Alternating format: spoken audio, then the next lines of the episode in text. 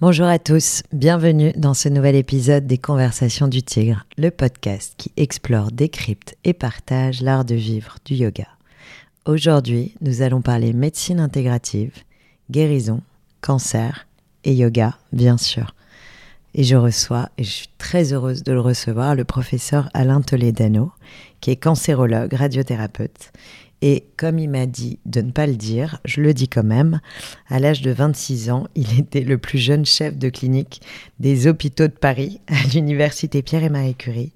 Il a reçu la médaille Mallet en 2005.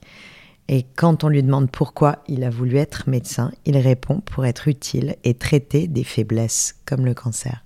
Bonjour Alain.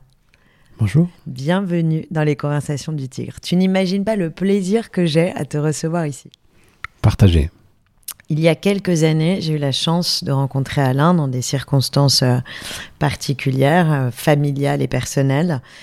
Et Alain m'a parlé d'un projet, ou plutôt que d'un projet, je devrais dire d'un rêve. Ce rêve, qui n'avait pas encore de nom, était ce qui allait devenir l'Institut Raphaël, le premier institut, le premier centre d'accueil de patients atteints de cancer pour les accompagner dans ce qu'on appelle l'après-cancer, c'est-à-dire ce qui commence à partir du jour du diagnostic.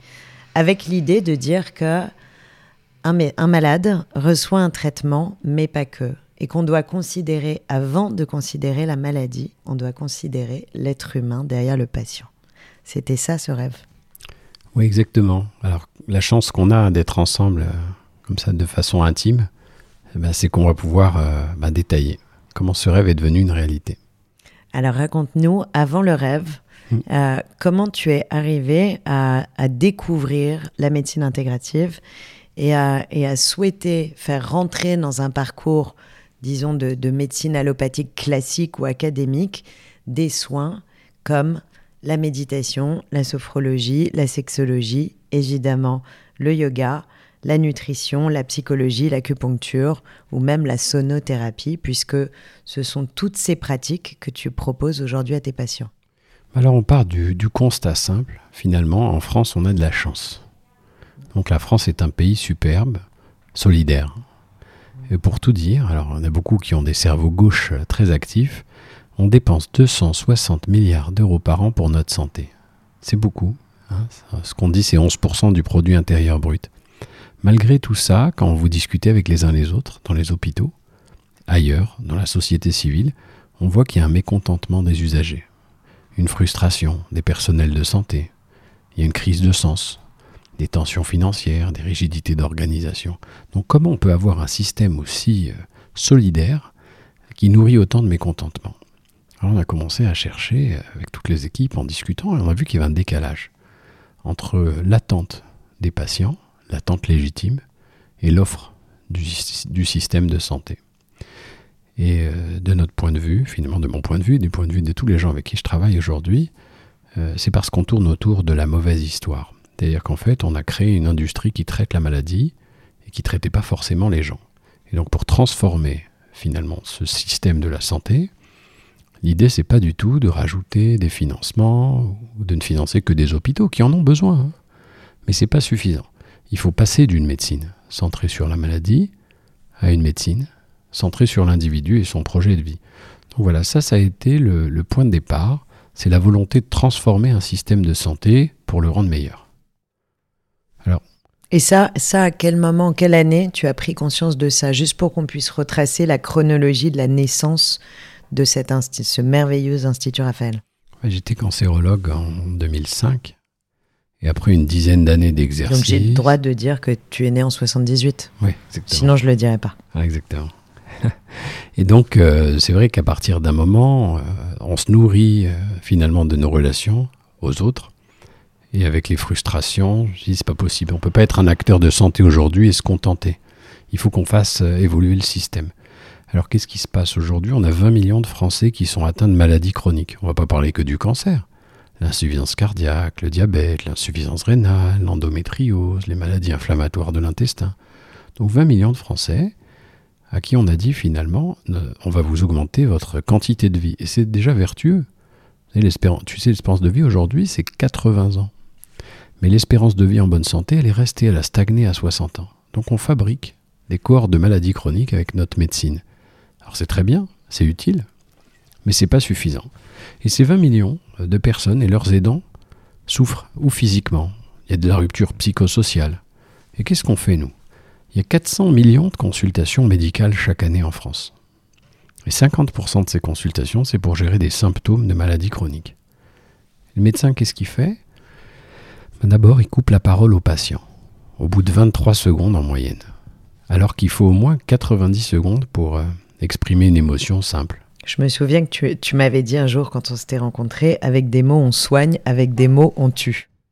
Eh ben, c'est toujours le cas, c'est-à-dire que la médecine a été préemptée par la technique, alors qu'en fait, la définition de la médecine, c'est l'ensemble des connaissances scientifiques et des moyens de tous ordres qui sont mis en œuvre pour soulager, prévenir, traiter des maladies, des blessures ou des infirmités. Et c'est là qu'on sait qu'avec des mots on soigne, avec des mots on tue. Mais nous, qu'est-ce qu'on fait aujourd'hui? Eh bien, on prescrit des médicaments. Donc 93% de nos consultations médicales, on prescrit des médicaments en France, contre 40% par exemple aux Pays-Bas, et ils meurent pas plus tôt et on jette une boîte sur deux à la poubelle. On jette 7 milliards d'euros par an à la poubelle. On pourrait en financer de la qualité. Donc l'idée, c'est de passer d'une médecine prescriptive à une médecine intégrative, de se centrer sur l'individu au lieu de se centrer sur la maladie. Et c'est le fondement de la transformation, c'est une autre manière de regarder la médecine. Si je te demande aujourd'hui, est-ce que tu es en bonne santé? Qu'est-ce que tu réponds? Je suis en très bonne santé parce que je fais du yoga tous les jours. Voilà. Bonne réponse. parce que j'ai la chance de, euh, de connaître les grands principes à la fois de la médecine ayurvédique et de la médecine chinoise qui, au lieu de prescrire, comme tu le dis, euh, font, ce sont des médecines préventives qui font en sorte que, au lieu de soigner, on reste en bonne santé. Alors ça, c'est exactement les, les belles réponses qu'on attend. Mais quand on en parle, en général, les gens, ils savent pas trop quoi répondre. et puis ils ont l'impression qu'on a mis les doigts dans la prise. Exactement. Alors la santé, c'est quoi? Est-ce que la santé, c'est l'absence de maladie? Est-ce que la santé, c'est le silence des organes? Ou la non-manifestation des maladies cachées Ou la non-manifestation.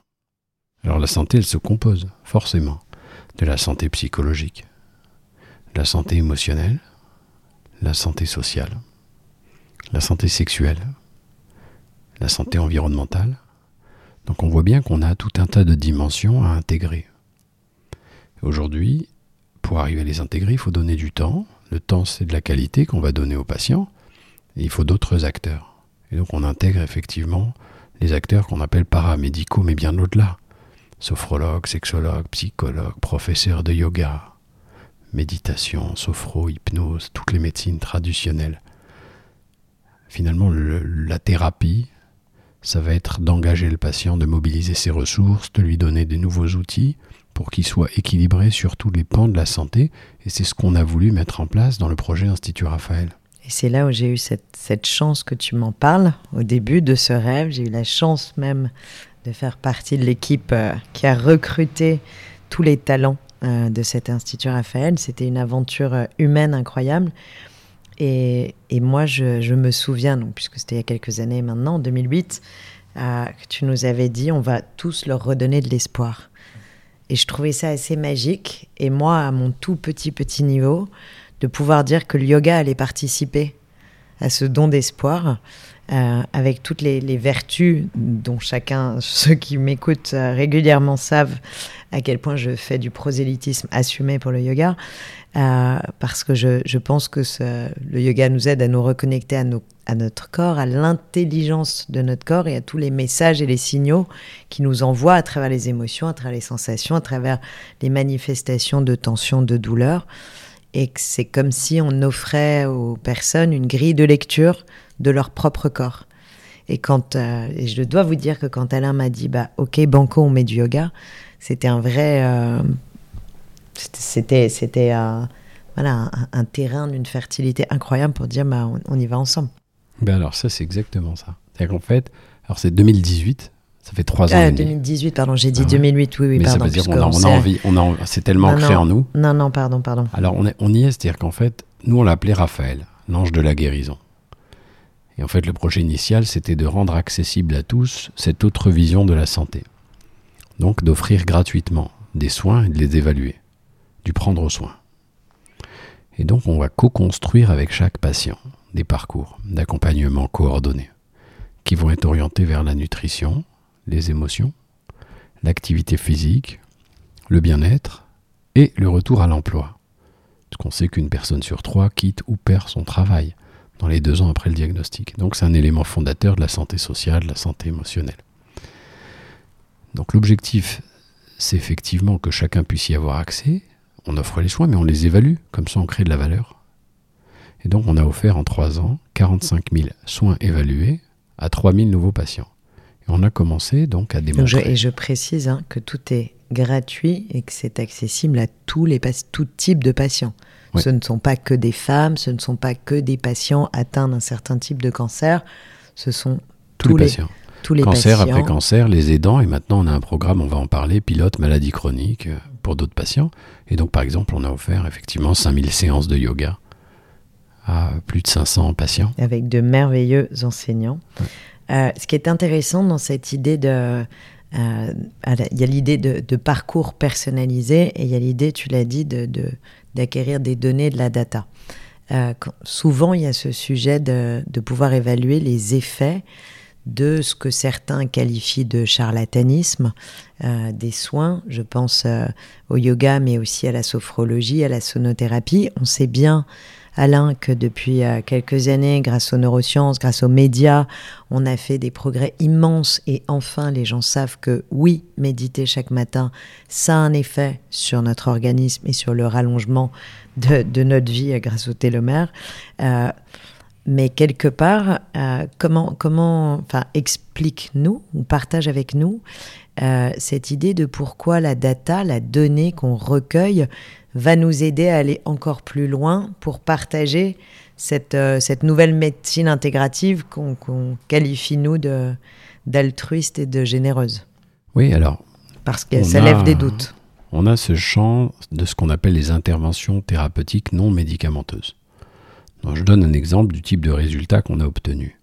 On a montré qu'on diminuait de 60% le taux de dépression sans médicaments on a montré qu'on réduisait de 50% le sentiment d'isolement, qui mine la vie de beaucoup de gens, même s'ils sont entourés, paradoxalement pour certains. On a montré qu'on diminue les troubles du transit intestinal. Hein. ça, touche plus de la moitié de la population. chez les populations fragilisées par une maladie, ça peut être tellement invalidant, ça peut altérer la vie sociale. A montré qu'on diminuait de près de 70% les troubles du sommeil. Insomnie, troubles de l'endormissement, réveil nocturne. Bon, on gère médicalement les apnées du sommeil, mais tout le reste. Une fois qu'on a parlé de la lumière bleue, de l'addiction aux écrans, il y a tout un sujet sur yoga, méditation, l'alimentation, les exercices de respiration. Et donc ça, vous, vous mesurez quantitativement l'amélioration de l'état du patient sur un certain nombre de critères par rapport aux heures de, de, thérapie, de ces thérapies non médicamentées euh, que vous leur offrez. Exactement. Hein, l'idée, c'est vraiment de démontrer qu'en s'occupant globalement des gens, c'est mieux que si on s'occupait que de la maladie. Maintenant, médicalement, et de façon assez euh, égoïste, quand vous avez un corps qui est moins oxygéné, qui dort moins bien, il y a plus de risques que les cellules soient défaillantes, qu'il y ait des cancers ou qu'il y ait des risques cardiovasculaires. Donc quand vous diminuez les troubles du sommeil, vous êtes censé améliorer même la quantité de vie, pas uniquement la qualité de vie. Parce que des gens qui dorment mieux sont moins irritables, sont mieux dans leur peau, sont plus énergiques pour leur environnement, ça incite même à la consommation. La société euh, devrait financer beaucoup plus la gestion des troubles du sommeil. C'est plusieurs dizaines de milliards d'euros par an comme coût pour la société. Mais les troubles du sommeil, on donne des anti-insomniants, des somnifères, quoi. Et on voit que c'est partiellement efficace. Donc on a tout un travail à faire, mais là, il faut donner du temps et réfléchir différemment qu'avec de la prescription médicamenteuse. Le yoga, c'est pareil, ça fait partie de thérapies psychocorporelles, mais qui finalement c'est une thérapie globale. Donc euh, l'ancrage, le fait de ne pas sacrifier le présent au futur, le fait de se remettre en mouvement, de se réapproprier son corps, parce que beaucoup de gens, quand ils sont malades, ils vous donnent leur corps à traiter, ils gardent leur esprit, et finalement il y a une dissociation, et ils se sentent pas bien, ils se reconnaissent plus. Donc pour reconnecter le corps et l'esprit, il faut arriver à accompagner cette dynamique. C'est la racine du mot yoga. Et tu, as, pardon, tu as d'ailleurs des, tu as reçu des témoignages de patients où tu as observé, toi, chez tes, dans les patients de l'Institut Raphaël qui pratiquaient le yoga, des évolutions euh, extrêmement euh, euh, palpables de, ces troubles-là? Le yoga, c'est un peu particulier parce que le yoga, c'est beaucoup de changements de vie. C'est-à-dire qu'on a des soins qui apaisent temporairement, et c'est déjà très bien, parce que ça permet d'augmenter ses seuils de tolérance à certaines souffrances. Mm. Mais pour arriver, c'est nos deux missions, à gérer mieux l'incertitude et à donner de l'espoir, il faut s'engager dans une autre manière d'envisager les choses, de regarder la vie. Donc le yoga, c'est une philosophie de vie en fait. Les gens qui s'engagent, on ne peut pas compter en nombre de soins. C'est la manière avec laquelle ils vont rapidement euh, changer le regard sur le monde, le regard sur eux-mêmes. Et donc l'hygiène de vie euh, découle de source. C'est-à-dire qu'on n'est pas obligé de travailler sur euh, la nutrition des gens qui font du yoga, puisqu'à partir du moment où ils rentrent dans le yoga, ils vont penser différemment eux-mêmes. Et eux-mêmes se nourrir différemment. se nourrir différemment. Ce, qui, ce qui est intéressant, c'est que finalement, yoga, c'est à cheval entre la santé émotionnelle, la santé physique, la santé sociale, la santé psychologique, probablement la santé sexuelle. Alors, on n'est pas les mieux placés pour l'évaluer. Mais euh, les sexologues. Vous pouvez avoir des retours, oui, c'est ça, vous pouvez avoir des retours des médecins. soignants l'évaluent, ça.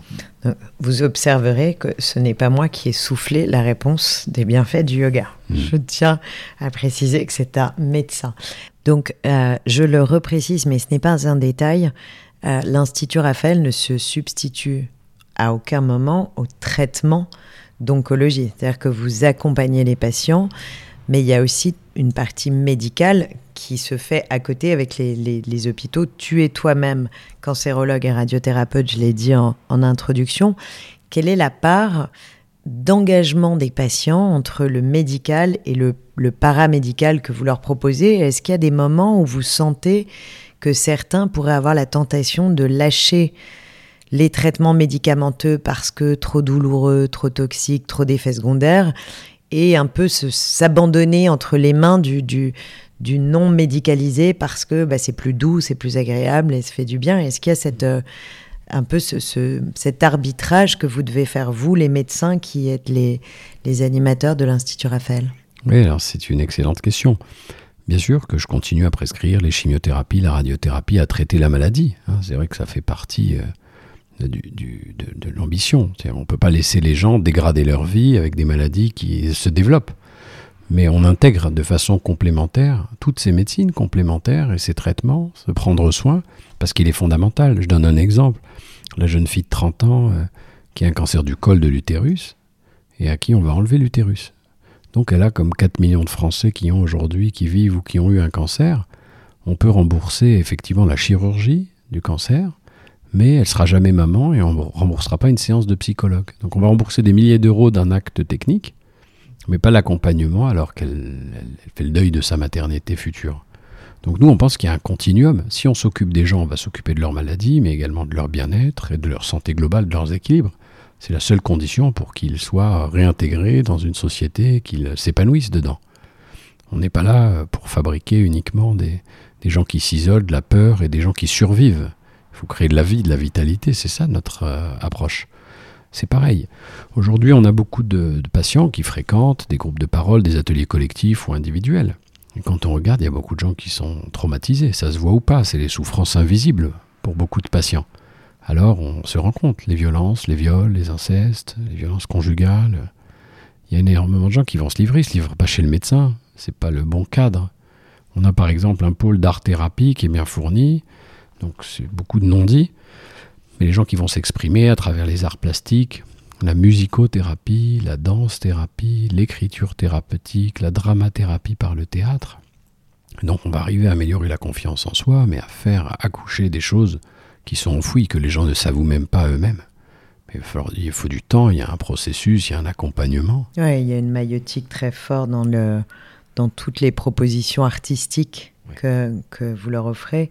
Et, et, je me souviens dans les, voilà, dans, dans les, les, années que nous avons passées ensemble sur l'accompagnement de certains patients qui avaient effectivement ce, ce sentiment de sortir d'isolement et que même des patientes qui étaient extrêmement bien entourées à la maison par euh, des conjoints, des enfants, des familles, des amis.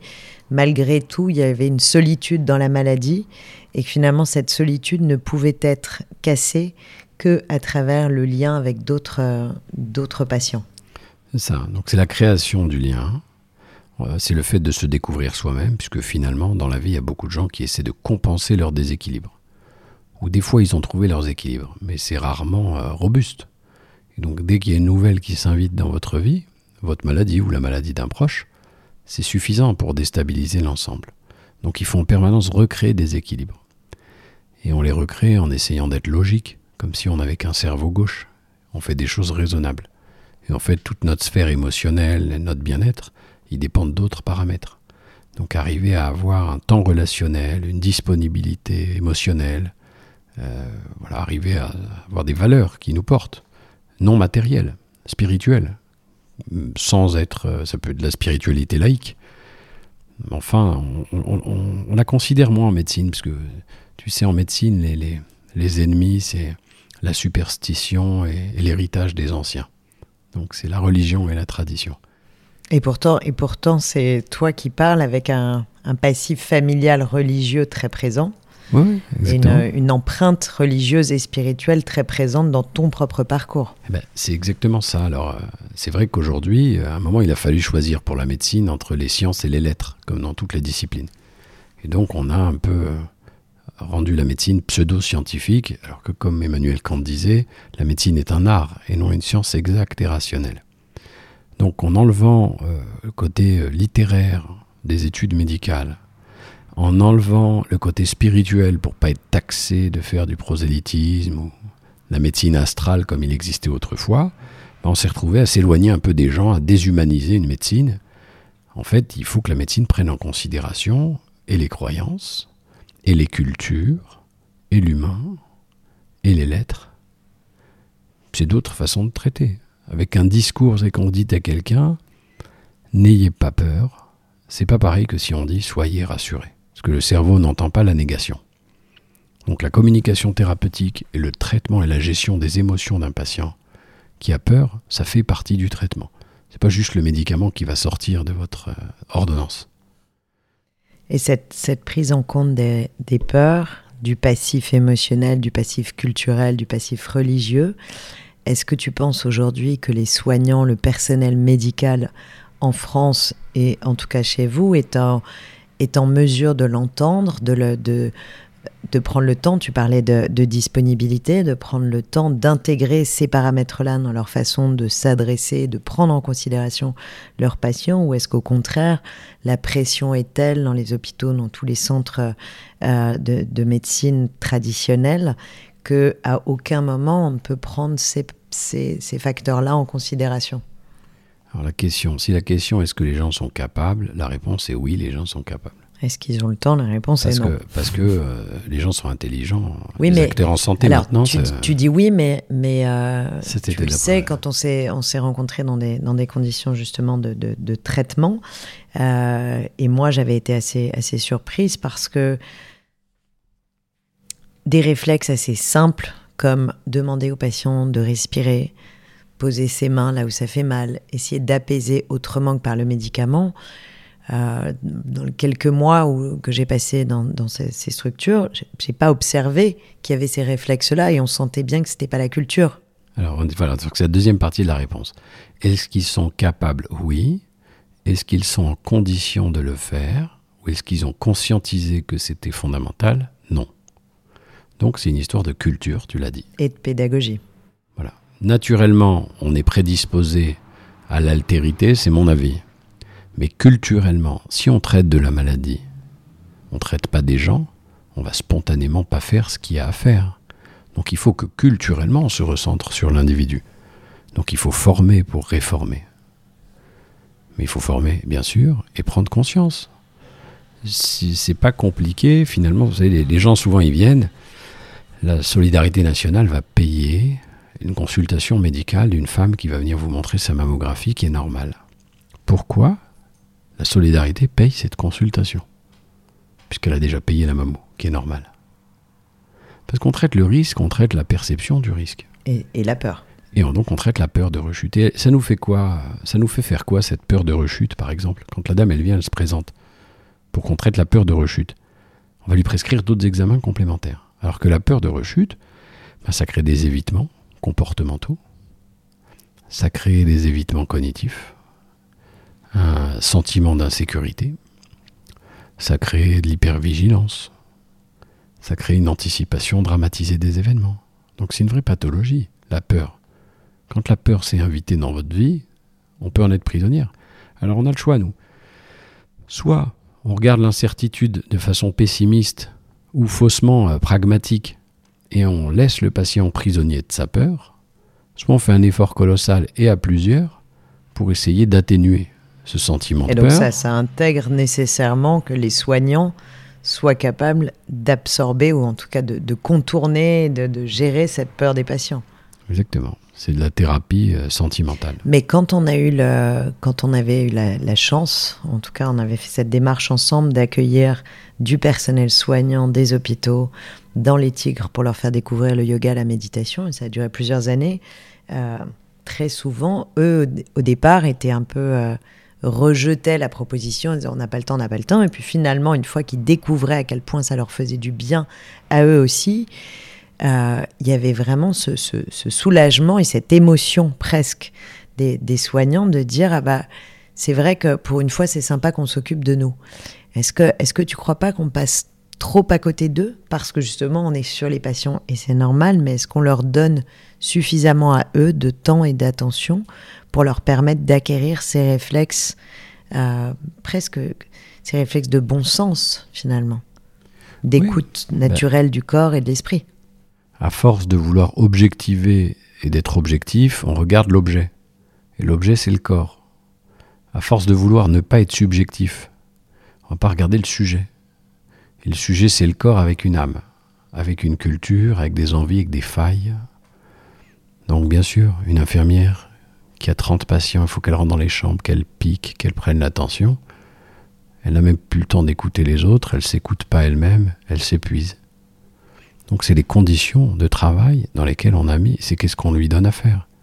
Si tu t'occupes de 7 ou 8 ou 9 patients et que tu as le temps de discuter avec eux, c'est pas pareil que si tu dois prendre la tension et piquer le matin 30 patients.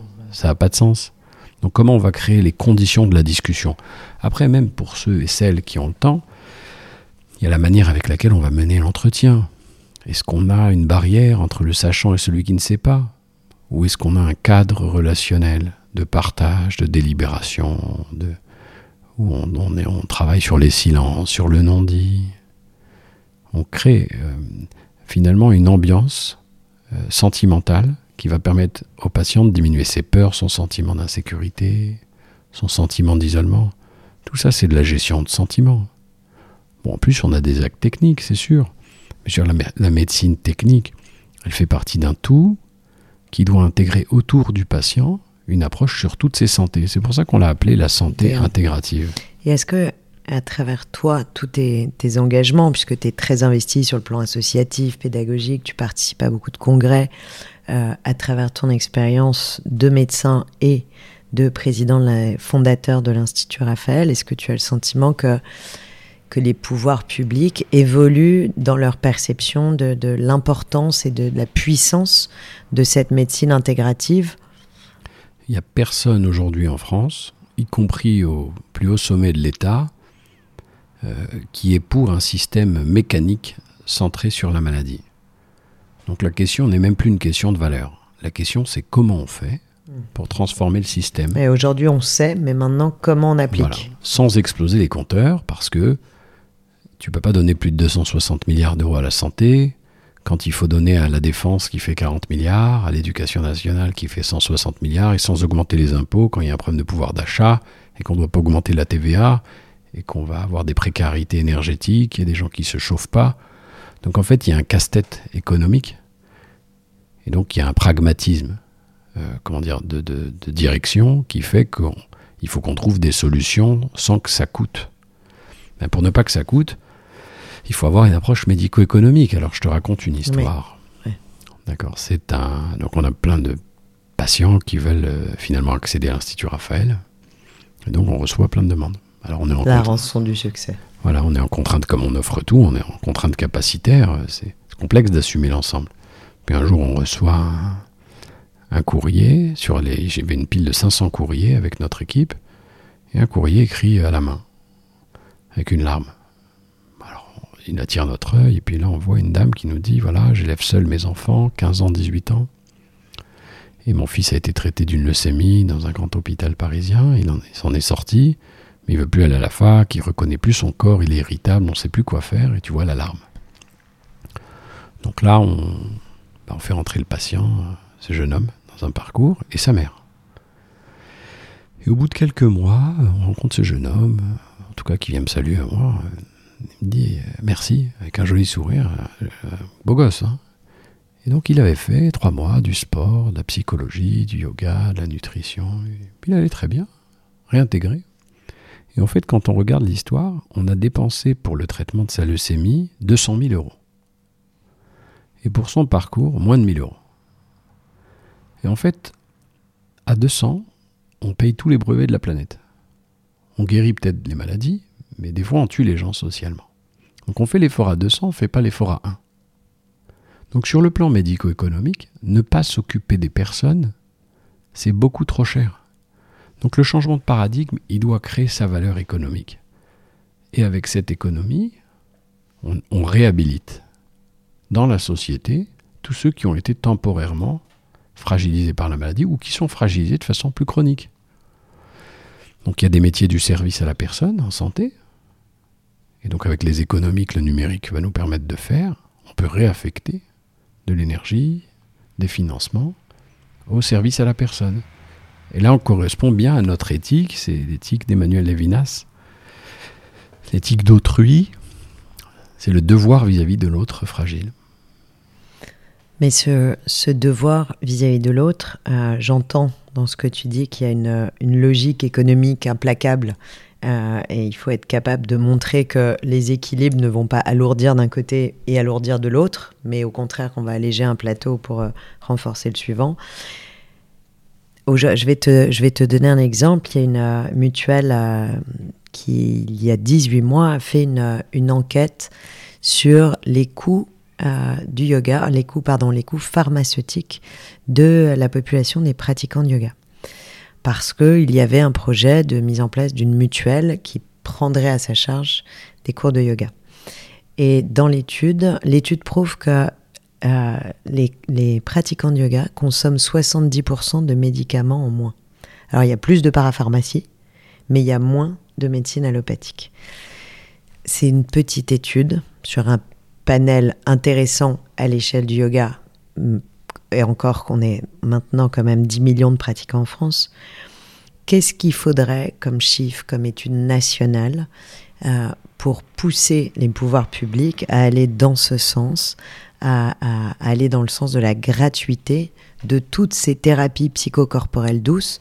Je prêche pour le yoga, mais pas que, et tu le sais, euh, et qui, qui rendrait accessible gratuitement à tous les patients, parce que ce que tu as fait, c'est exceptionnel, mais on le sait, toi et moi, il y a tellement de demandes euh, qu'aujourd'hui, euh, vos, cours de yoga sont saturés parce qu'il y a trop de besoins, trop de demandes, et que le succès est là, qui corrobore en plus la légitimité de, de cette demande. Qu'est-ce qu'il faudrait faire pour qu'aujourd'hui, il y ait 50 instituts Raphaël en France et que qu'on aille vers du préventif et qu'on revienne vers les, la, la sagesse de la médecine chinoise ou de la médecine ayurvédique, de ces médecines millénaires qui ont toujours dit il vaut mieux prévenir que guérir. Alors on va parler du yoga et de la prévention. Donc effectivement, 40% des cancers sont évitables, 80% des maladies cardiovasculaires sont évitables. On a moins de 3% des budgets qui sont alloués à la prévention. Donc si on s'occupe de l'alcool, du tabac, de la sédentarité, du surpoids, on est déjà pas mal. Après, on pourra s'occuper des perturbateurs endocriniens et de la pollution, qui tue 100 000 personnes en France chaque année et 9 millions dans le monde. Oui, 9 millions dans le monde, plus que le Covid. Alors le yoga, bien sûr. Alors c'est vrai que si tu dis yoga pour une population de femmes qui prennent pas que soin... le yoga, hein, Alors, attention. mais- on- juste le raisonnement économique. Donc si tu dis yoga pour une population de femmes qui prennent soin d'elles entre 30 ans et 60 ans, le financier pur peut te rétorquer que c'est une population qui, aurait coûté moins cher que l'insuffisant cardiaque de 68 ans polymédicamenté. Donc en fait, le financier attend des études comparatives, on compare des populations.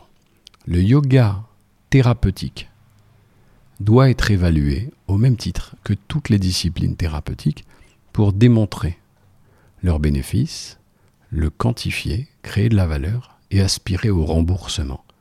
C'est-à-dire qu'on a une responsabilité sociétale de euh, délivrer l'économie de la santé aux endroits qui ont montré un bénéfice. donc, fournir de la data, mais tu l'as dit toi-même tout à l'heure, hmm. c'est difficilement quantifiable puisque ça touche à la fois au corporel, à l'émotionnel, à l'organique, au mécanique, au pulmonaire. Mais ce, que tu, ce, que tu, as dit sur le yoga, c'est juste, c'est-à-dire qu'en fait, moi j'ai pas de mal à le croire, qu'il y a moins de consommation de médicaments chez des gens qui s'occupent d'eux.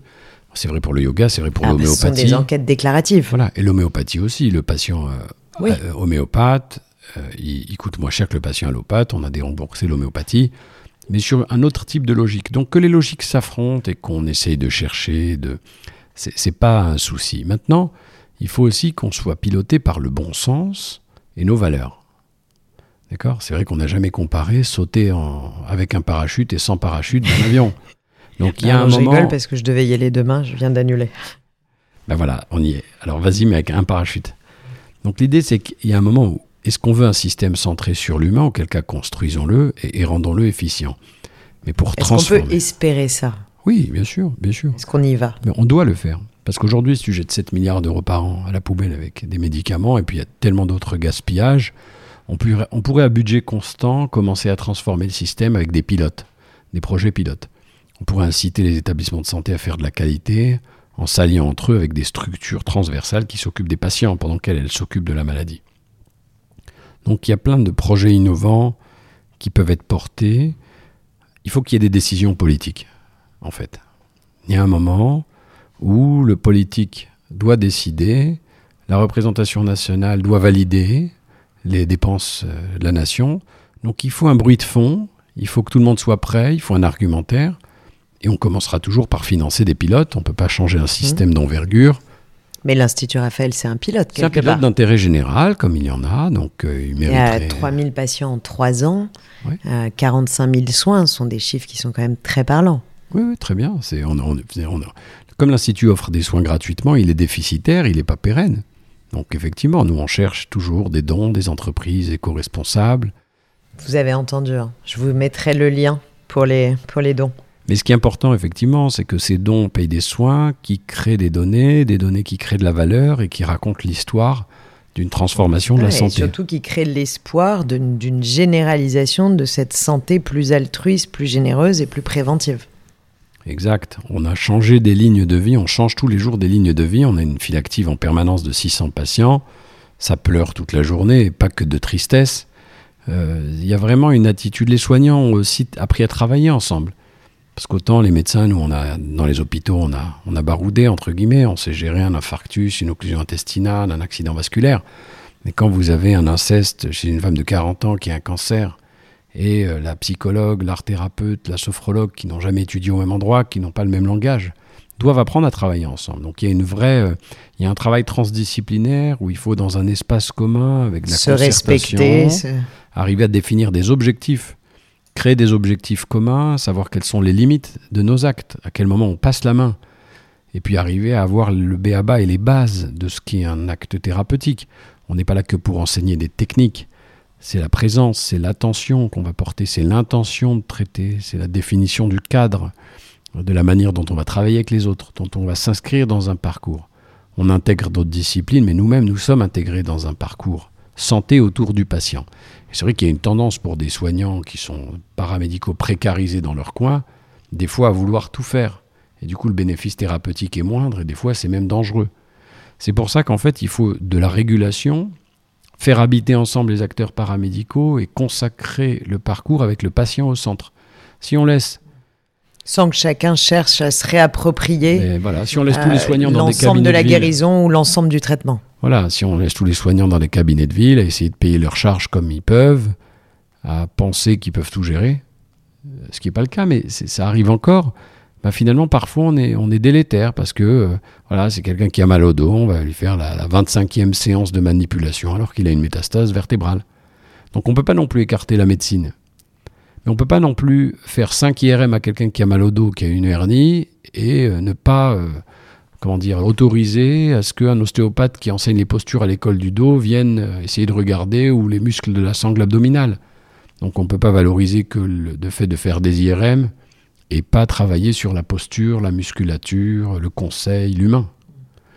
Donc, il ne s'agit pas de choisir entre l'un et l'autre. Il s'agit de rendre complémentaire, d'évaluer et de changer l'état d'esprit. Mais c'est compliqué parce que souvent, quand euh, tu vois, moi je, le vois dans toute la, communauté du tigre euh, à laquelle je me suis adressée pendant toutes ces années, il y a beaucoup de gens qui qui acceptent leur mal de dos ou leur problème de sommeil un peu comme des fatalités. Quand tu leur dis, bah, ah, ok, bah, très bien, mais change rien alors, puisque ça a toujours été comme ça. Et non. Donc on a, on a envie aussi de les pousser à une forme de consommation pour comprendre et ne pas ne pas vivre la fatalité d'une désorganisation euh, corporelle ou organique qui, crée des douleurs et des souffrances récurrentes. Donc on, mais à quel moment on place qui sur la chaîne? Tu vois, et qui est le sachant qui peut te dire, ok, toi, tu as, mal au dos de façon récurrente, tu as un problème de lombaire, donc dans le bon ordre, ça va être en 1, l'ostéo, en 2, je dis n'importe quoi, la radio, en 3, l'IRM, en 4, euh, chercher la piste émotionnelle. Tu vois, c'est ça qui est difficile aujourd'hui. C'est que les gens sont un peu perdus dans leur parcours. Alors, soit tu es, tu es, tu es un patient et tu as la chance de, rencontrer Alain Toledano et l'Institut Raphaël et on te fait ton parcours.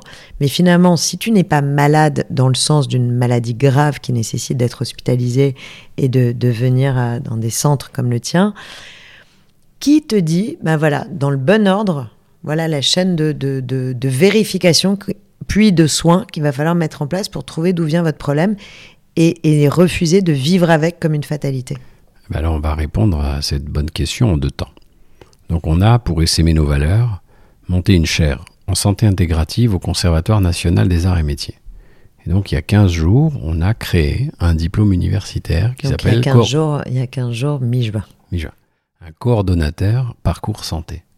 En fait, le coordonnateur parcours santé, il va interagir avec le patient pour fixer des objectifs, l'accompagner. Il va interagir avec les acteurs euh, de terrain, les soignants, mais ça va être une interaction dynamique. Il va évaluer l'efficacité des soins. Il va, avec et le soignant et le patient, et les soignants et le patient, les accompagner. Et donc, c'est une espèce de triangulaire. Donc, il faut des métiers de la coordination, parcours santé, qui travaillent sur la personnalisation des approches, qui connaissent l'écosystème, les freins et les forces, euh, et qui peuvent dessiner ces parcours d'accompagnement. Mais, et, et qui soient médical et paramédical. Exactement. Exactement, je crois qu'il faut aujourd'hui euh, arriver à avoir la vision de la santé au-delà de la médecine. Et l'ambition, c'est que ces coordinateurs parcours santé se déploient petit à petit sur tout le territoire et dans toutes les, tous les types de structures d'accueil médical Médico-social, en ville. Il faut décloisonner la relation ville-hôpital, il hein, n'y a pas de raison. Donc oui, l'objectif, c'est d'avoir des nouvelles compétences et des nouvelles connaissances. Donc il y a des nouveaux métiers en santé. Et c'est pour ça qu'on a créé un diplôme universitaire. Ça, on a communiqué, euh, on le sait, ça se sait, on peut les. Alors ça va, ça va se savoir, ça doit se savoir puisqu'on a, a déposé les programmes, on a été accrédité par la Direction nationale des formations. donc c'est toujours là, comment dire, les temps académiques, c'est des temps moyens. Mais il est important effectivement d'envisager de nouveaux métiers. Le patient qui s'auto-construit son parcours en fonction de ses propres ressources ou de ses propres croyances, patient n'est pas censé savoir ce que c'est que la cohérence cardiaque s'il en a besoin. Non, mais il peut le découvrir sur le Tigre Yoga Play, puisqu'on en propose. Voilà, mais c'est important, c'est-à-dire que d'arriver à identifier les besoins, les symptômes. Non, mais parce qu'on gâche beaucoup d'argent, enfin le patient gâche de l'argent, le système gâche de l'argent, on perd du temps. S'il y a une maladie, tu perds du temps dans ta course contre la maladie.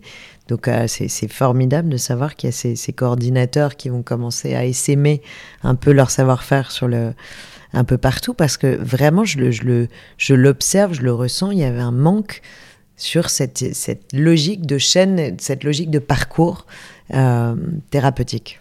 Donc ça veut dire qu'on doit concevoir un parcours santé qui n'est pas le parcours de soins de la maladie. Parce que effectivement, on a laissé au, au médecin généraliste la lourde tâche de coordonner le parcours du patient entre les différents spécialistes dans la gestion des différents problèmes d'organes.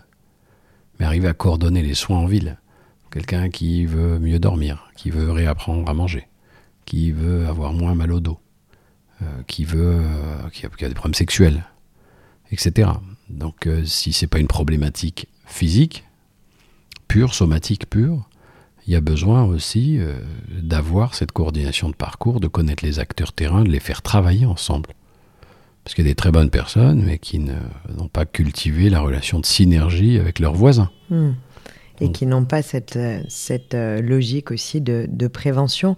On en a parlé plusieurs fois et finalement on tourne un peu autour d'un sujet depuis tout à l'heure qui est celui de l'épigénétique.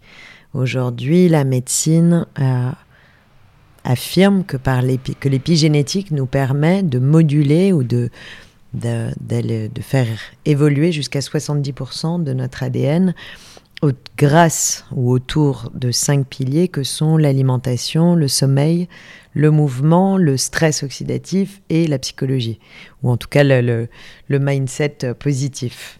Donc on a, on a euh, effectivement Émile Zola il y a longtemps et les Rougon-Macquart qui avaient montré l'influence du milieu sur l'homme et l'impact des tares héréditaires.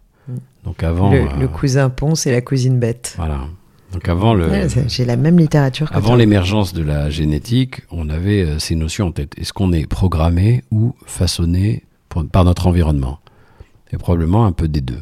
Donc on a une partie euh, de nos vies qui est programmée dans nos gènes. Donc on va étudier le génome. Mais ensuite on a euh, nos les facteurs de nos expositions qu'on appelle l'exposome qui va entrer en jeu. Donc les gènes peuvent s'exprimer ou pas, ils peuvent être régulés. La régulation des gènes, c'est un domaine qui s'appelle l'épigénétique. Alors ils vont être régulés par tout un tas de facteurs de l'exposition, l'exposome, et il va y avoir des mécanismes physiques, chimiques, qui vont faire qu'un gène est silencieux ou s'exprime, qu'on a démembré et qu'on connaît très bien. Dans l'exposome, ce sur quoi on va agir, c'est des facteurs environnementaux et des facteurs comportementaux. Dans euh, les facteurs euh, environnementaux, vous avez la qualité des milieux, le bruit. Il y a 3 millions de travailleurs exposés à un bruit toxique qui augmente le risque cardiovasculaire quand même. Euh, la qualité de l'air qu'on respire, l'air intérieur, l'air extérieur, la qualité de l'eau, la pollution, donc la qualité des milieux et, et les facteurs de risque psychosociaux qui font partie aussi des environnements. Et puis dans les comportements, les addictions, le tabac et l'alcool, la manière dont on bouge, etc. Donc la régulation de notre patrimoine génétique, elle se fait avec ces facteurs environnementaux et comportementaux. C'est là le socle de toute la démarche préventive. C'est pour ça qu'on a à restructurer la prévention. Mais il faut la restructurer autour des connaissances de la santé environnementale, autour d'inconnus, autour du bon sens et autour de l'accompagnement global en santé qui dépasse le cadre de la médecine seule. Est-ce qu'aujourd'hui, ces résultats, parce que moi j'ai lu euh, ces informations-là, mais est-ce qu'aujourd'hui ces résultats sont, sont euh, scientifiquement prouvés, reconnus? Est-ce qu'on est capable, tu parlais tout à l'heure de chiffrer de l'importance d'avoir de la donnée? Euh, on en est où dans ce processus de reconnaissance de l'épigénétique et de, de l'impact de tous ces facteurs de, de l'environnement, ces risques psychosociaux, comportementaux, sur la, et, le fait de pouvoir moduler finalement ce, génome, enfin l'impact de l'exposome par rapport au génome on, on, le sait maintenant, tout est démontré.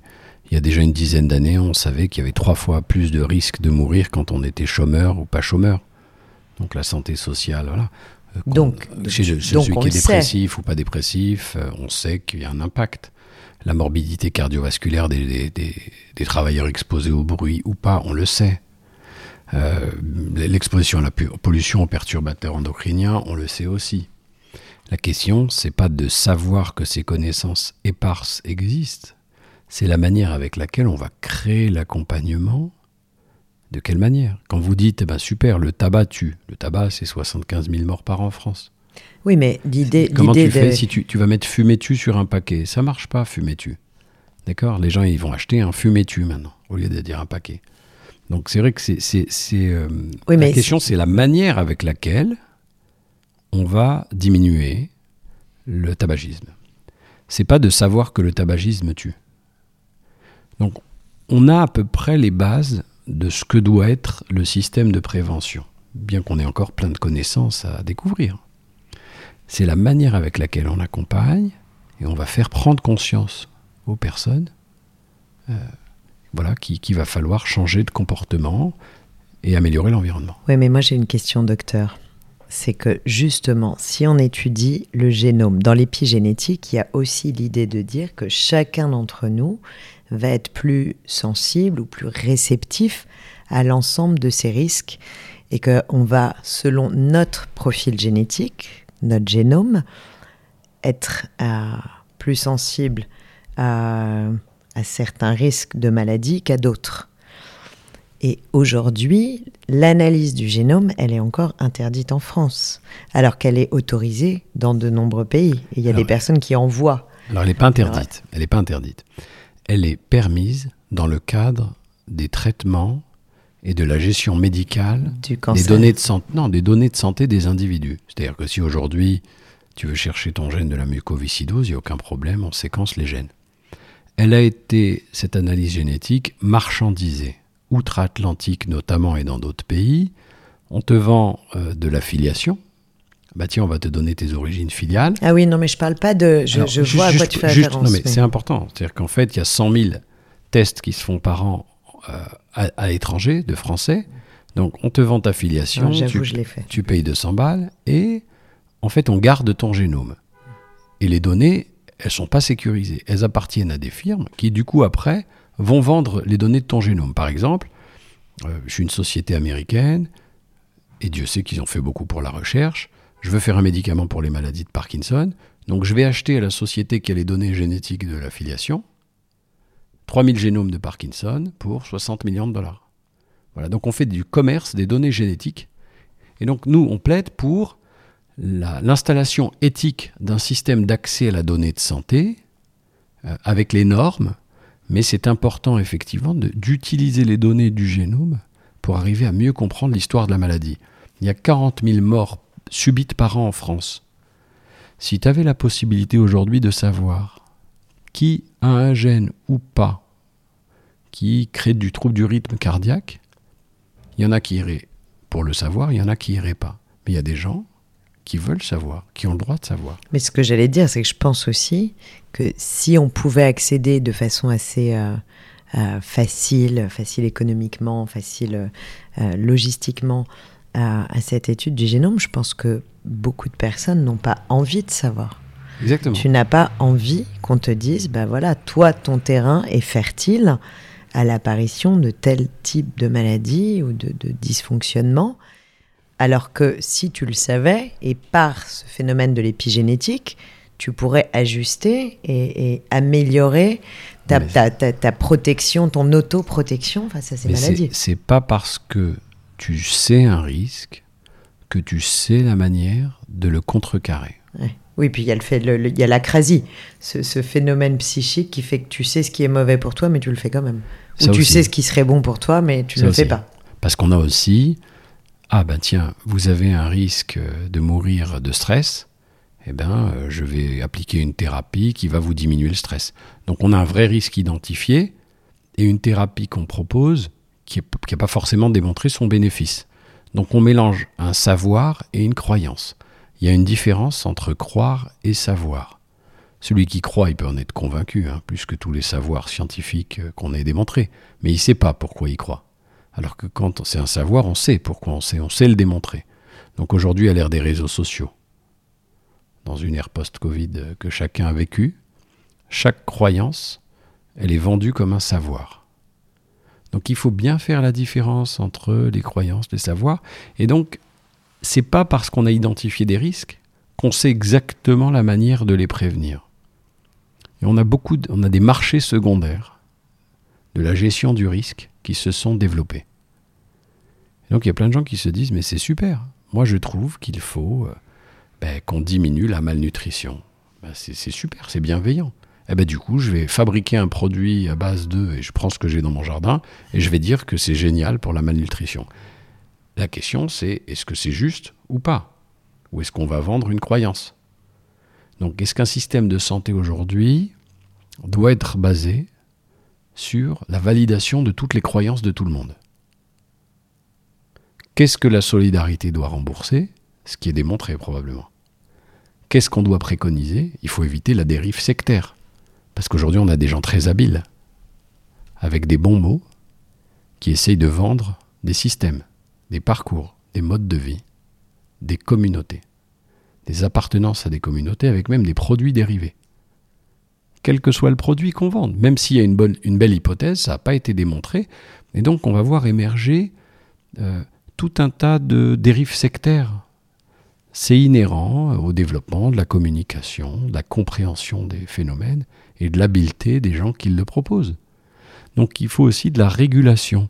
Donc nous, on plaide pour les médecines complémentaires, intégrer, évaluer, pour arriver à améliorer la vie des gens, mais en sachant pertinemment qu'on ne peut pas tout démocratiser, tout rembourser, si on n'est pas dans un processus d'évaluation.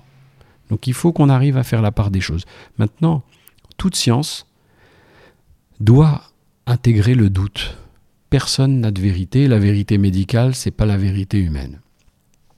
Le doute, c'est important en science, le doute positif. Mais il faut bien différencier le doute positif, les croyances, le scepticisme dogmatique. Qu'est-ce que c'est que le sceptique, en fait? C'est quoi un sceptique? C'est Claude Bernard, le père de la recherche, qui disait le sceptique ne croit pas en la science, il croit en lui-même, il pense que tout est opinion et que toutes les opinions se valent. Donc il y a des gens qui ne croient qu'en eux. Les théories qu'ils ont élaborées, les modes de vie qu'ils ont construits ou les modes de vie qu'ils ont prescrits à d'autres. Donc on voit bien la difficulté dans cette société à installer euh, des manières de vivre. Est-ce que c'est une manière culturelle? Eh bien, ça a de la valeur. On peut installer des manières culturelles de, vivre. Mais est-ce qu'on doit imposer des cultures sous prétexte qu'elles sont euh, mieux génératrices en termes de bénéfices en santé, alors que ça n'a pas forcément été prouvé Il ne faut pas installer le combat des cultures, mais il faut certainement transformer la culture et réinstaller une meilleure santé. Donc c'est là où ça va être touchy, c'est qu'il faut accepter la diversité, il faut avoir une méthode reconnue par tous. Il faut que la solidarité s'engage pour transformer une santé qui doit se penser différemment. C'est beau. Et ça, c'est l'Institut Raphaël et c'est la médecine de la médecine de demain. La médecine de demain et la santé telle qu'on la conçoit, elle ne doit pas être capturée par la médecine, qui a néanmoins son mot à dire. On a des médecins intelligents qui ont travaillé sur eux-mêmes. Il manque certainement d'outils pour beaucoup de formations. J'allais te poser la question d'ailleurs, toi, docteur, comment tu travailles sur toi-même et quel, quel schéma préventif tu mets en place pour toi, ta femme, tes enfants? Il y a forcément euh, un abord pathologique au quotidien parce qu'on surinvestit le champ professionnel. Donc nos équilibres de vie sont rompus comme ceux des autres. Hein. D'accord? Mais après, vous avez des gens qui euh, travaillent sur eux-mêmes en méditant, d'autres qui vont surinvestir le sport, d'autres qui vont s'adonner à leurs addictions. Et finalement, on essaye tous de compenser nos déséquilibres. Mais l'idée, c'est d'arriver à avoir un peu d'introspection, à être dans l'échange, parce que la plupart du temps, on est aidé par l'autre, même si l'autre peut être délétère pour nous. Je crois que la conduite de l'altruisme et du vivre ensemble euh, nous sort de nous-mêmes et nous fait nous améliorer nous-mêmes.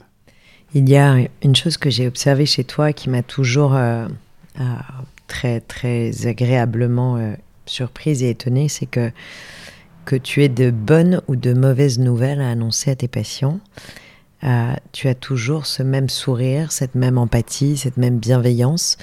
Est-ce que ça s'apprend quand on est médecin à annoncer des, mauvaises nouvelles et à avoir, euh, même si, à éviter les mots qui tuent, même si ce sont des mots durs? Je crois que c'est plutôt une histoire éthique les principes de l'éthique, c'est la justice, l'autonomie, la, bienveillance et la non-malveillance. Donc euh, la meilleure manière d'entrer en relation à l'autre, c'est de se mettre à la place de l'autre. Mmh. L'altérité. Voilà. Et de respecter sa sémantique, sa culture. Voilà. Donc il y a des choix dans nos manières de gérer nos relations. Et puis il y a un devoir, c'est l'engagement moral. donc en médecine, on a des devoirs. mais certains ne savent pas forcément euh, trouver les mots de cet engagement moral. Il peut y avoir des maladresses. Oui, bah, c'est humain. Alain, j'ai une dernière question, parce que j'en aurais évidemment encore euh, des, dizaines à te poser, mais le, compteur tourne. Euh, tu, as, tu as évoqué la crise du Covid tout à l'heure. On a observé que pendant ces deux années, beaucoup de gens ont perdu complètement leurs repères spatio-temporels. Il y avait cette, euh, cette désorientation, puisqu'on ne savait plus ce qu'on avait le droit de faire, où, quand, comment, avec qui, que le, le, cerveau humain n'est pas n'a pas forcément cette capacité à gérer un tel niveau d'incertitude.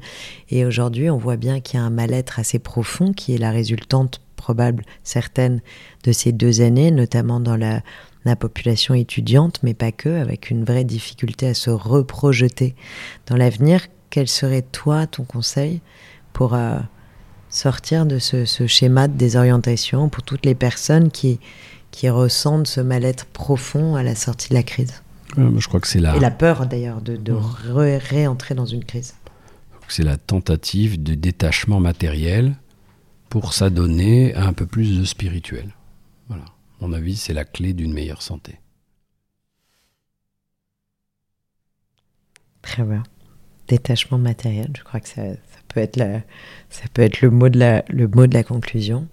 Euh, Alain est un yogi qui s'ignore, comme vous l'aurez tous compris et remarqué, puisqu'il est beaucoup plus sage et spirituel que, beaucoup d'entre nous, merveilleusement altruiste, merveilleusement bienveillant et toutes ces belles qualités que, que nous revendiquons dans le yoga et que donc c'est un yogi qui s'ignore. Mais j'ai essayé de le mettre au yoga, je vous promets. Oui, tu me dis ça depuis longtemps. Merci infiniment Alain d'être venu partager ces, clés de sagesse. C'est passionnant, c'est important. Euh, on essaiera de partager tous ces messages aussi largement que l'on peut. Est-ce que tu peux juste nous rappeler comment faire un don à l'Institut Raphaël pour tous ceux d'entre vous qui euh, nous écoutez ou nous regardez en ce moment Merci. L'Institut Raphaël, c'est avec un F, R-A-F-A-E-L. On a un site internet voilà, avec nos actions, euh, vous pouvez vous y balader. Et donc, effectivement, ceux qui veulent soutenir euh, l'Institut Raphaël, les soins, l'action, les valeurs, euh, on sera très honoré de vous accueillir sur notre site internet d'abord. Vous l'avez compris, plus vous allez soutenir et faire des dons, et plus il y aura de patients qui seront accueillis gratuitement, je répète, pour mener tous ces parcours avec accès à l'ensemble des soins euh, du yoga, de la sophrologie, de la sexologie, de la sonothérapie, voilà, tous les soins dont on a parlé pour cette santé intégrative, altruiste et généreuse. Et vous pouvez y participer, vous aussi, pour, euh, pour vous et pour vos proches. Donc, passez le message. Merci beaucoup à tous. Merci à toi, Alain. Merci d'avoir suivi ce nouvel épisode des Conversations du TIE que vous pouvez retrouver sur toutes les plateformes de podcast et bien évidemment en vidéo sur le Tigre Yoga Play, notre plateforme de VOD qui propose plus de 600 vidéos de 10 à 60 minutes avec 30 disciplines et nous avons, nous aussi, sur cette plateforme, des respirations, de la sophrologie, de la méditation, du yoga, de la cohérence cardiaque. Voilà, toutes ces disciplines psychocorporelles douces qui vous permettent de prendre soin de vous et de votre corps et de ne pas avoir à le soigner trop. C'était pas mal, non? T'as vu, je l'ai bien placé à la fin. Je me connecterai à la plateforme Le Tigre. Merci à tous. Merci d'avoir suivi ce nouvel épisode des Conversations du Tigre. Et à bientôt. Prenez soin de vous.